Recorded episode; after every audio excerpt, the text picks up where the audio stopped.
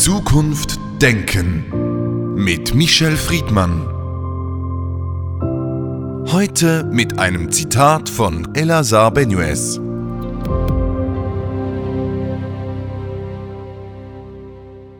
Rom wie Jerusalem sind nur noch über Auschwitz zu erreichen. Michel Friedmann, wenn wir von Auschwitz sprechen, von was sprechen wir genau?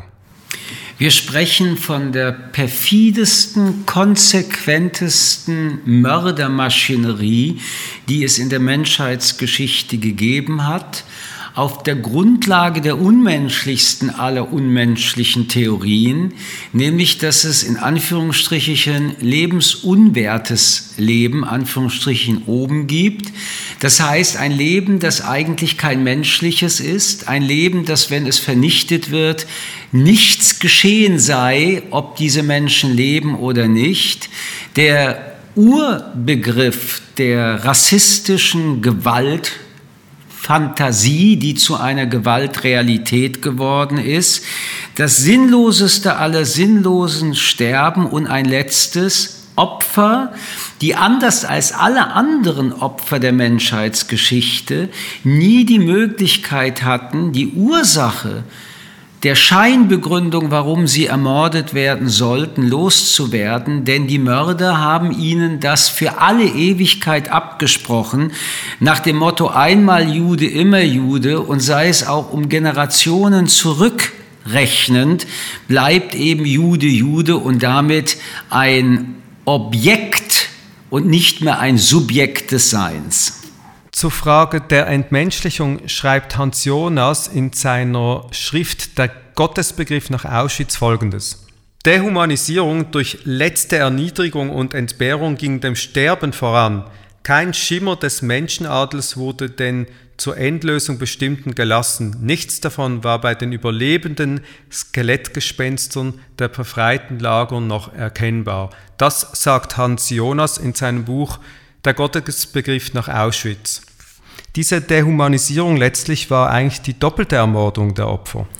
Wobei zu sagen ist, dass das die Perspektive der Mörder war, aber auch der Mitläufer, aber auch der geistigen Brandstifter, all derjenigen, die irgendwann mal begonnen haben, einem Juden das Menschsein abzusprechen, die in ihren rassistisch judenfeindlichen Fantasien den Menschen entmenschlichen, wie das eben gesagt wurde, und auch in der Mordfabrik letztendlich durch das Wegnehmen von Namen und das Ersetzen mit Nummern, durch das maschinelle, fabrikmäßige Töten, das heißt Massentöten, und durch das sofortige Verbrennen der Menschenleiber äh, eine Spurlosigkeit äh, legen wollten, die damit für immer diese Opfer zu einer letzten dunklen Wolke haben werden lassen. Aber, und das ist ganz wichtig, dass wir das, wenn wir im Jahre 2020 darüber sprechen, es ist ihnen zwar in der konkreten Mordsituation gelungen, diese Menschen umzubringen, aber diese Enthumanisierung findet sofort einen Gegenentwurf, wenn wir uns an das Erinnern machen, wenn wir diese Menschen wieder zu Menschen machen, weil wir ihre Namen recherchieren, weil wir über ihre Namen sprechen, weil Institutionen wie Yad Vashem und andere damit, wenn auch ohne dass man sie wieder zum Leben bringen kann, ihnen aber das menschlich Lebende wieder damit zurückgeben kann. Ganz wichtig für das Zurückgeben des menschlich Lebenden waren die Opfer selbst, also die überlebenden Opfer, die uns eigentlich Einblicke gegeben haben in Auschwitz. Sie haben vorhin gesagt, mit welcher Perspektive schaut man auf Auschwitz, Täter oder Opfer. Diese Zeugnisse sind enorm wichtig, aber sie werden weniger. Wie blicken wir im 21. Jahrhundert auf Auschwitz, wenn die Opfer vielleicht nicht mehr da sind? Es gibt zwei Perspektiven. Die eine ist die, über die wir sprechen, die Opferperspektive. Sie und ihre Familien, Angehörigen. Sie aber auch und das, was heute Judentum ist Und der Schriftsteller Bertolt Brecht stellte schon vor Jahrzehnten fest, ich zitiere, dass keiner uns zu früh da triumphiert. Der Schoß ist fruchtbar noch, aus dem das kroch.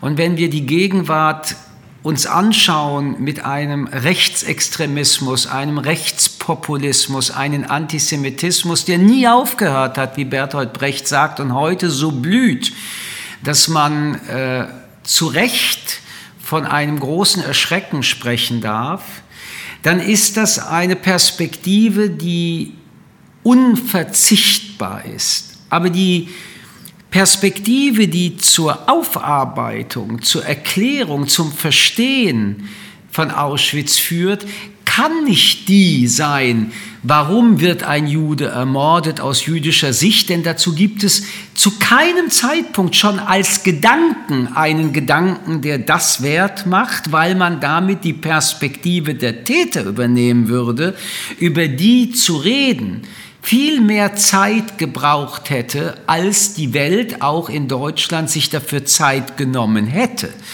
Denn Auschwitz ist die Erfindung der Täter und Täterinnen. Auschwitz ist nur möglich geworden, weil Menschen die Judenvernichtung besprochen und umgesetzt haben, weil sie darüber fantasiert haben und die Fantasie zur Realität gemacht haben. Also wie konnte Auschwitz entstehen? Diese Frage ist erklärbar ausschließlich aus der Sicht der Täter und Täterinnen. Sie tragen die alleinige Verantwortung, sie tragen die alleinige Schuld. Sie sind dafür verantwortlich, dass Millionen Menschen vernichtet wurden. Der Schlusspunkt der Gewalt waren die Konzentrationslager und das brutalste und größte war Auschwitz. Diese zwei Perspektiven, erstens zu benennen und zweitens sich auf beide zu konzentrieren. Und ich will es nochmal sagen, die Täterperspektive ist unterentwickelt in der Diskussion, weil bei der Täterperspektive die Frage des Endpunktes der Gewalt gekoppelt ist an den Anfangspunkten und da sind Millionen Menschen und übrigens nicht erst in der Nazizeit, sondern seit Jahrhunderten und Jahrtausenden damit verantwortlich. Denn das muss auch gesagt werden, Auschwitz ist eine deutsche Erfindung, nicht der Antisemitismus. Also zusammengefasst, wir haben hier noch eine große Arbeit zu leisten und äh, ich kann nur daran erinnern, dass wenn mich äh, Schulen anrufen, nicht nur in Deutschland, und das war noch die Zeit, wo Zeitzeugen lebten. Und man mich fragte, es gibt so wenig Zeitzeugen, ich in Deutschland immer geantwortet habe, fragen Sie doch Ihren Vater oder Ihren Großvater.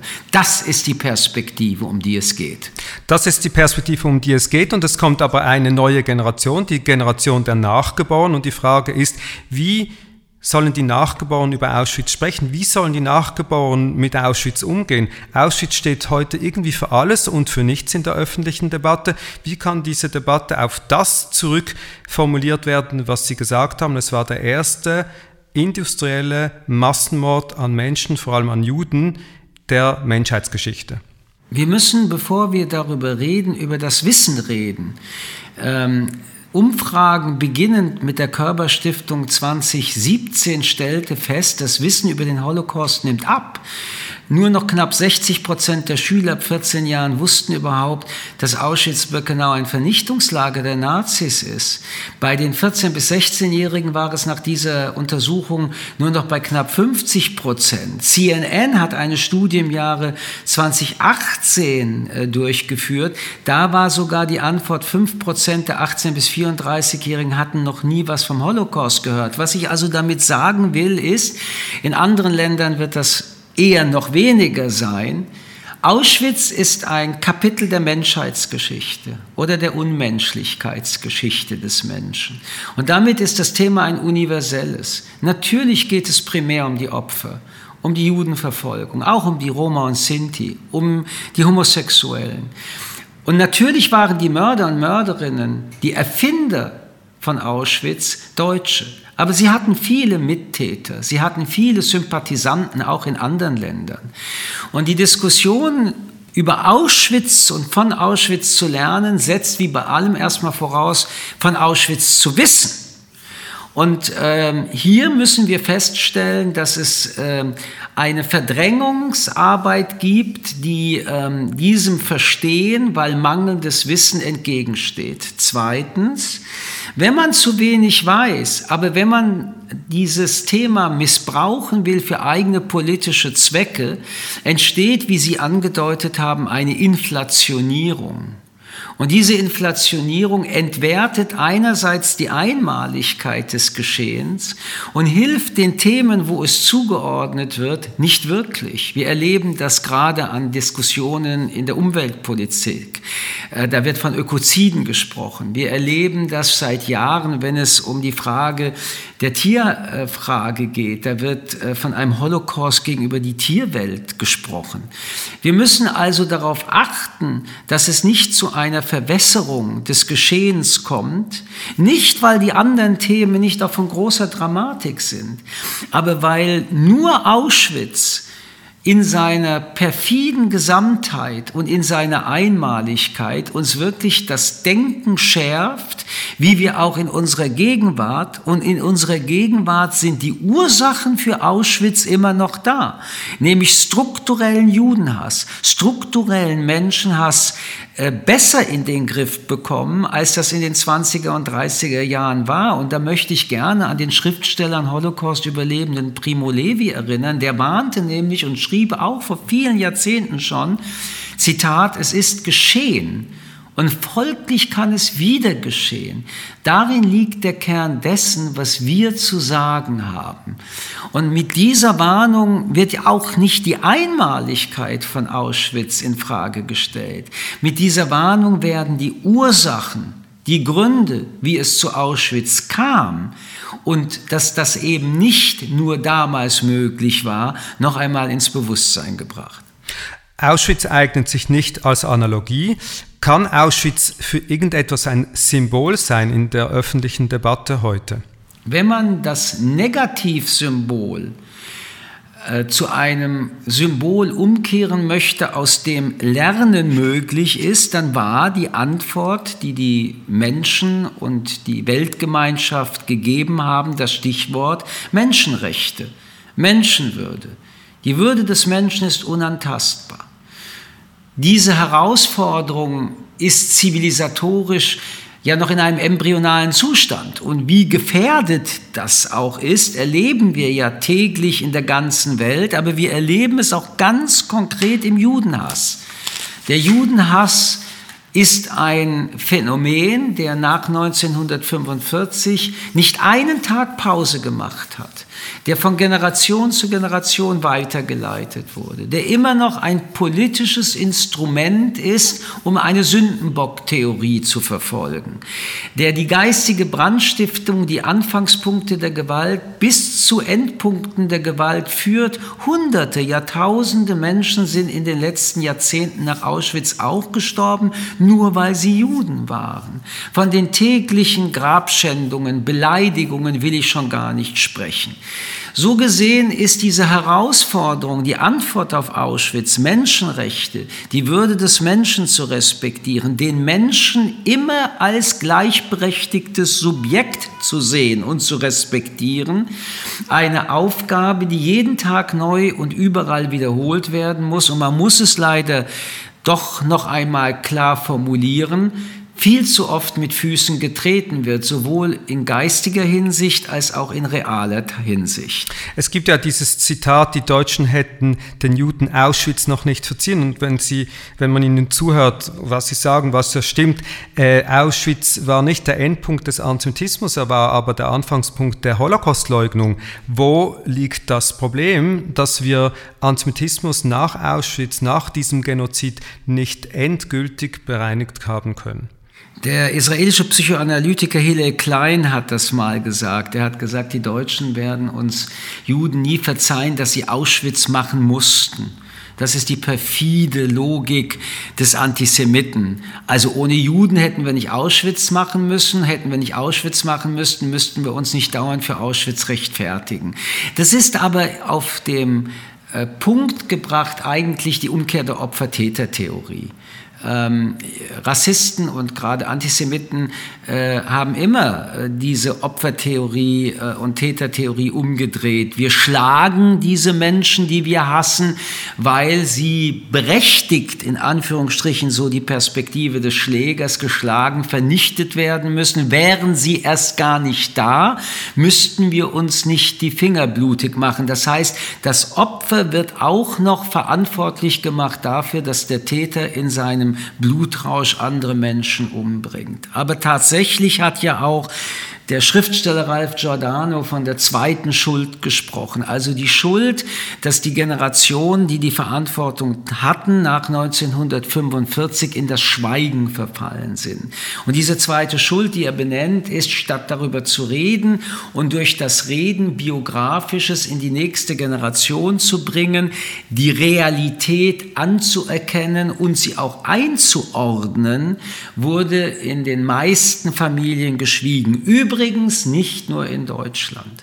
Auch in Frankreich, wo es die Kollaboration gab, auch in der Schweiz, wo der, äh, das Dritte Reich auch zu verschiedenen äh, Fehlentscheidungen, die jüdisches Leben gekostet haben, geführt hat. Allein die Tatsache, wie schnell die Schweizer die Grenzen geschlossen haben, aber auch nach dem Krieg, als es um die Schweizer Banken ging, die ihre Hände in Unschuld waschten und wuschen und dann auch noch sagen, das Bankgeheimnis steht über alles, auch über Opfer, die kamen oder Familienangehörigen. Ich erinnere mich selbst daran, als ich in diesen Fragen äh, aktiv engagiert war, wo Banker Angehörigen sagten, ja, sie müssen das verstehen. Ihr verstorbener Großvater hatte ein Nummernkonto, damit ich Ihnen nicht einfach erzähle, wie das Nummernkonto lautet. Haben Sie denn irgendwelche Unterlagen? Und dann diese Menschen schrien, die einzigen Unterlagen, die ich habe, ist ähm, die Rauchwolke der Krematorien.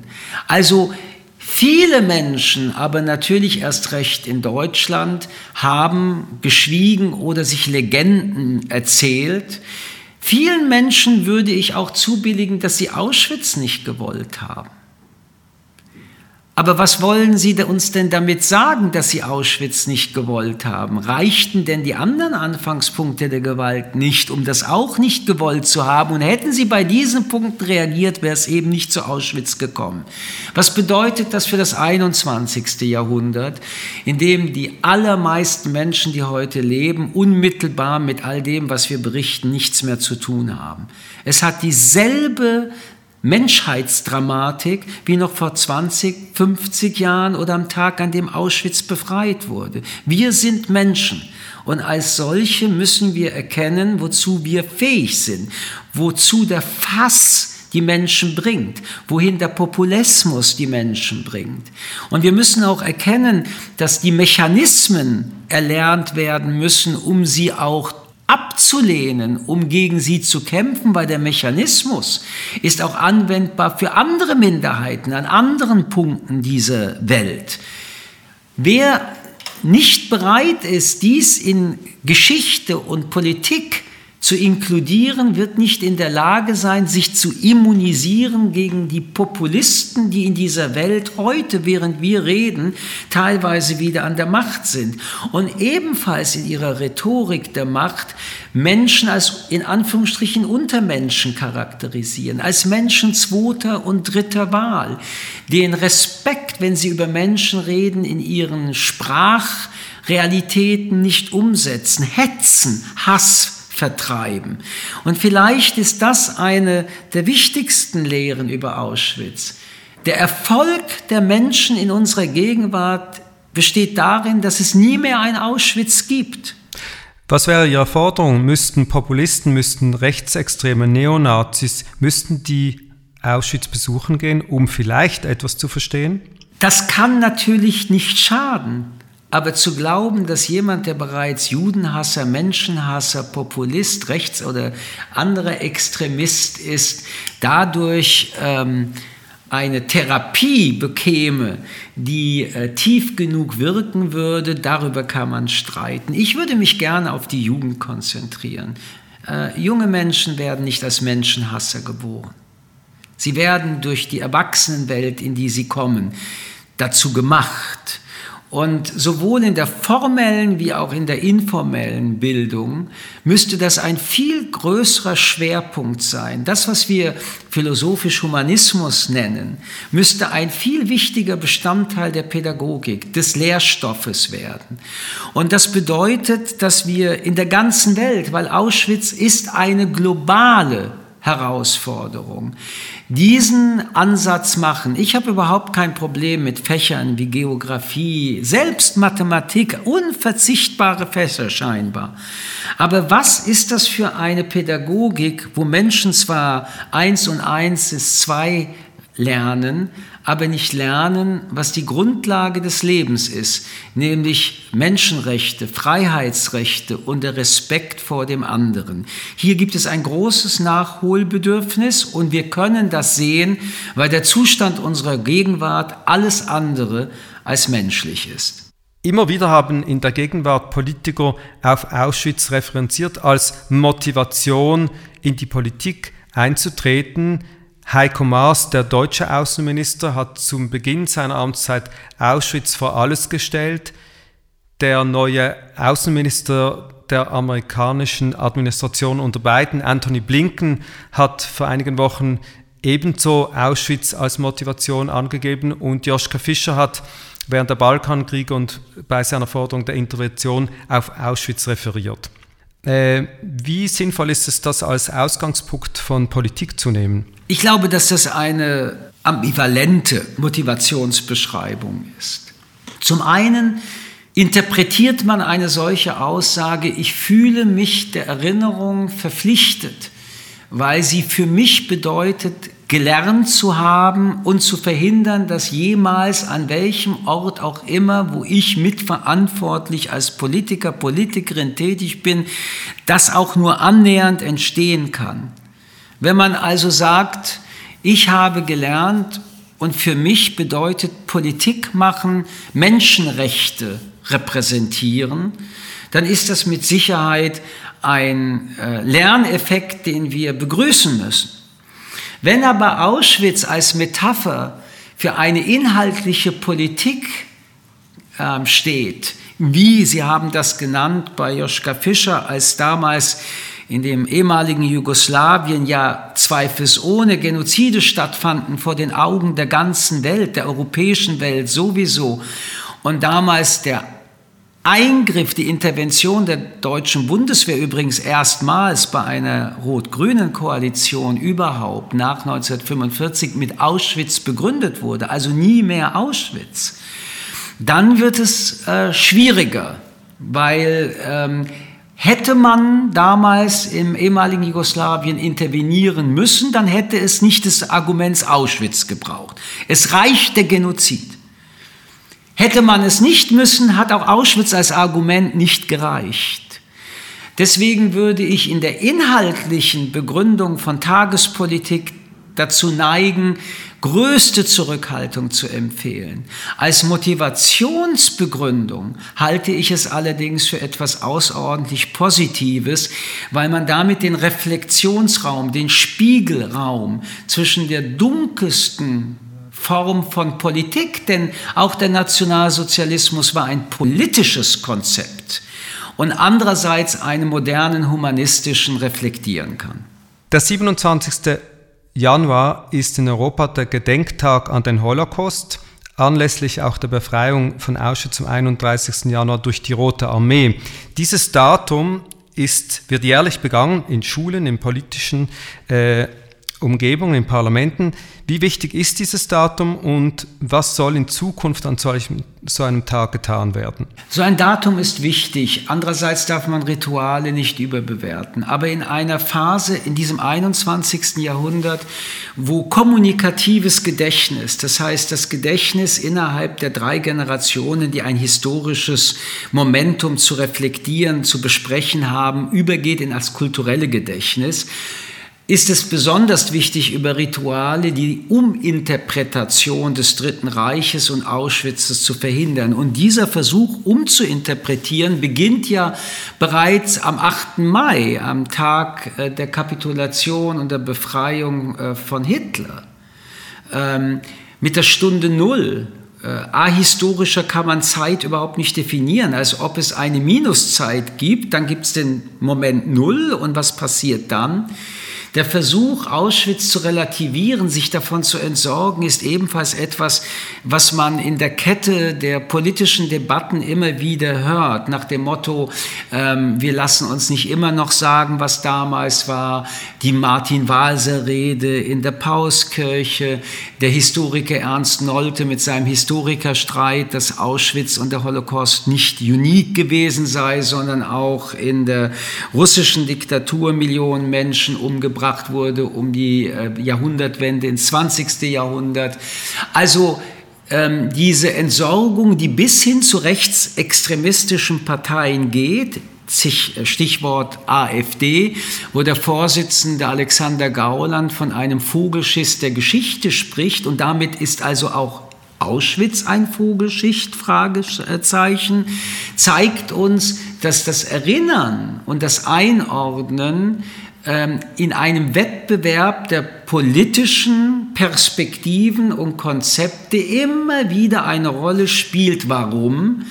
Weil mit dieser Einordnung auch Gegenwartspolitik, wie beispielsweise rechtsextremistische Politik, nicht mehr in dem Gesamtkontext und in dem furchtbarsten Urzustand, nämlich der Nazis, zurück analysiert wird, sondern irgendwie im luftleeren Raum nicht mehr so dramatisch, gemein, menschenfeindlich erscheint, wie es letztendlich auch heute ist. Also, wir brauchen diese Rituale, Punkt Absatz, kleines PS. Wenn aber Rituale nur der Rituale wegen stattfinden, wenn die Reden, die stattfinden, ebenfalls ritualisierte sind, wenn eine Entleerung des Inhaltlichen dadurch stattfindet, dann wird es zum Bumerang. Unsere Aufgabe wird übrigens bestehen, nicht nur an so einem Tag, sondern an jedem Tag dort, wo in unserer Gesellschaft, sowohl im politischen als individuellen, Menschenrechte verletzt werden, dem etwas entgegenzusetzen. Ohne das könnte der Satz des Philosophen Ernst Cassierers dann doch nicht nur eine Warnung sein, sondern zur Realität werden. Er schrieb, die Zivilisation ist eine ganz dünne Kruste über einen Vulkan. Der Vulkan brodelt heute immer noch. Michel Friedmann, vielen Dank für das Gespräch. Gerne. Zukunft Denken mit Michel Friedmann. Ein Podcast des jüdischen Wochenmagazins Tachles.